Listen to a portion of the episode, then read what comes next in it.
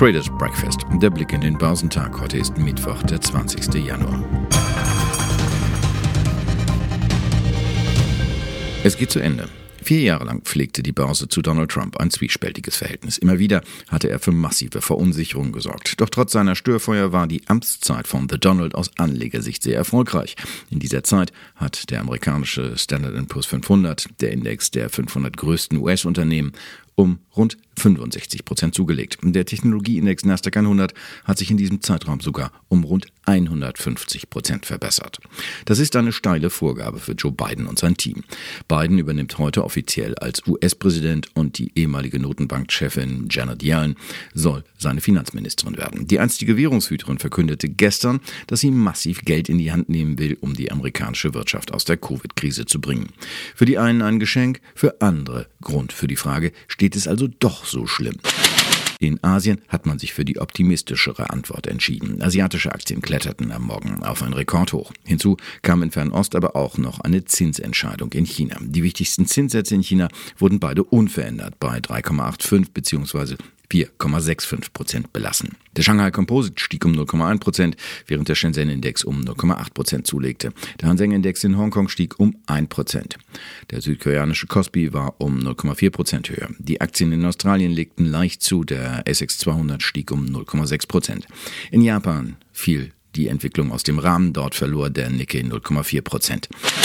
In den USA war gestern eigentlich erst Wochenstart nach dem Feiertag zuvor. Und dieser Start war zuversichtlich vor der Amtseinführung von Joe Biden. Der Leitindex Dow Jones Industrial legte um 0,4 Prozent auf 30.930 Punkte zu. Damit hält sich der Dow in Schlagdistanz zum Rekordhoch vom vergangenen Donnerstag. Für den marktbreiten S&P 500 ging es um 0,8 Prozent auf 3.798 Zähler nach oben. Der technologiegeprägte Auswahlindex Nasdaq 100 zeigte sich noch stärker und rückte um 1,5 Prozent auf 12.996 Punkte vor. Aktien von Boeing stiegen um 3,1 Prozent und zählten zu den größten Gewinnern im Dow, nachdem die Europäische Luftfahrtbehörde EASA eine Wiederzulassung des Krisenjet 737 MAX in Aussicht gestellt hatte. Nach Ansicht der Behörde erfüllen die Verbesserungen an dem Flugzeugtyp die Anforderungen an die Flugsicherheit. Trotz laut Analysten starker Quartalszahlen drehten im Dow die Aktien von Goldman Sachs nach anfänglichen Gewinnen in die Verlustzone. Sie verloren 2,3 Prozent. Allerdings waren sie seit Anfang November um fast 60 Prozent gestiegen und mit ihnen die Erwartungen der Anleger. Papiere von Bank of America gaben nach der Veröffentlichung von Quartalszahlen um 0,7 Prozent nach. Auch sie waren in den vergangenen Wochen kräftig gestiegen. Microsoft will als nächster Technologiekonzern im Geschäft mit selbstfahrenden Autos mitmischen. Der Windows-Riese beteiligt sich an einer milliardenschweren Finanzierungsrunde der Robotaxi-Firma Cruise des Autokonzerns General Motors. Aktien von General Motors stiegen daraufhin um fast 10 Prozent auf ein Mehrjahreshoch. Microsoft gewann 1,8 Prozent. Nach Börsenschluss kamen Zahlen von Netflix. Der Online-Videodienst ist zum Jahresende dank Serienhits wie Bridgerton und The Crown überraschend stark gewachsen, trotz eines verschärften Konkurrenzkampfs.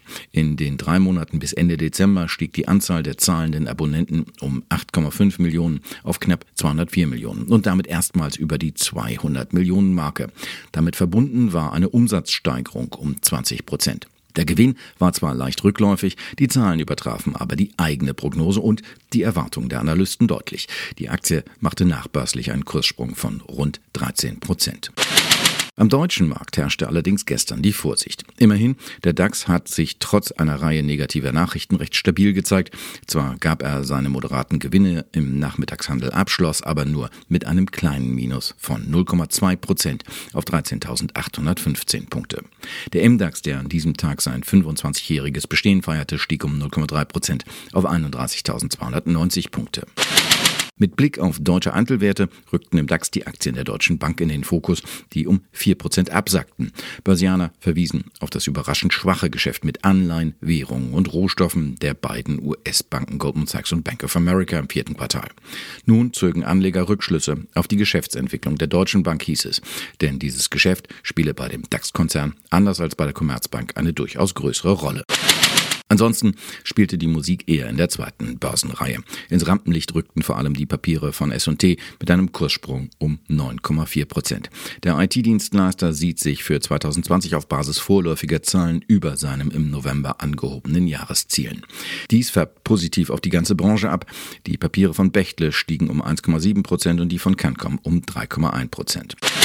Bei CTS Eventim und Evotech wurden Analysten nach den guten Kursentwicklungen, insbesondere seit November 2020, vorsichtiger.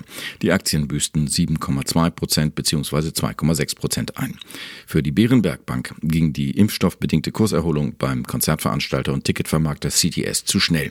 Beim Biotech-Unternehmen Evotech hält die Deutsche Bank die Markterwartungen für überhöht. Und auch heute wird wohl die Vorsicht überwiegen. Zur Wochenmitte werden neben den deutschen Erzeugerpreisen die Verbraucherpreise für die Eurozone bekannt gegeben. Erwartet wird eine unveränderte Inflationsrate von minus 0,3 Prozent. In den USA wird der NAHB Immobilienindex gemeldet. Geschäftszahlen kommen von ASML, Alcoa, Fastenal, Morgan Stanley, Procter Gamble, US Bancorp, United Airlines und United Health. Der DAX wird zur Eröffnung leicht unter dem Niveau von gestern Abend erwartet. Experten sehen ihn zurzeit bei 13.805 Punkten zum Handelsstart.